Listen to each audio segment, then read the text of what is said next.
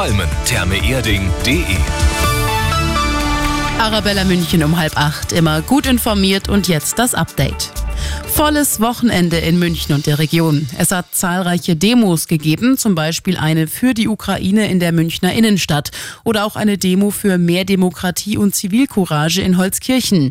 Im Ausflugsverkehr hat es außerdem ausgerechnet am Mittleren Ring gehapert, gab eine dreistündige Vollsperre im Luise-Kieselbach-Tunnel, weil da ein Laster fast seine Ladung verloren hat.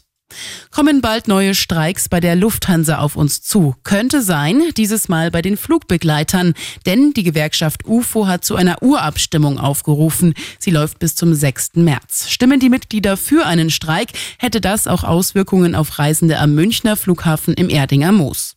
Und kurioser Unfall am Spitzingsee. Eine Frau ist dort von einer Lawine verschüttet worden, konnte sich aber selbst befreien. Sie ist danach mit ihrem Sohn einfach weitergewandert, ohne den hinzugerufenen Rettungskräften Bescheid zu sagen. Konsequenzen gibt's aber wohl keine.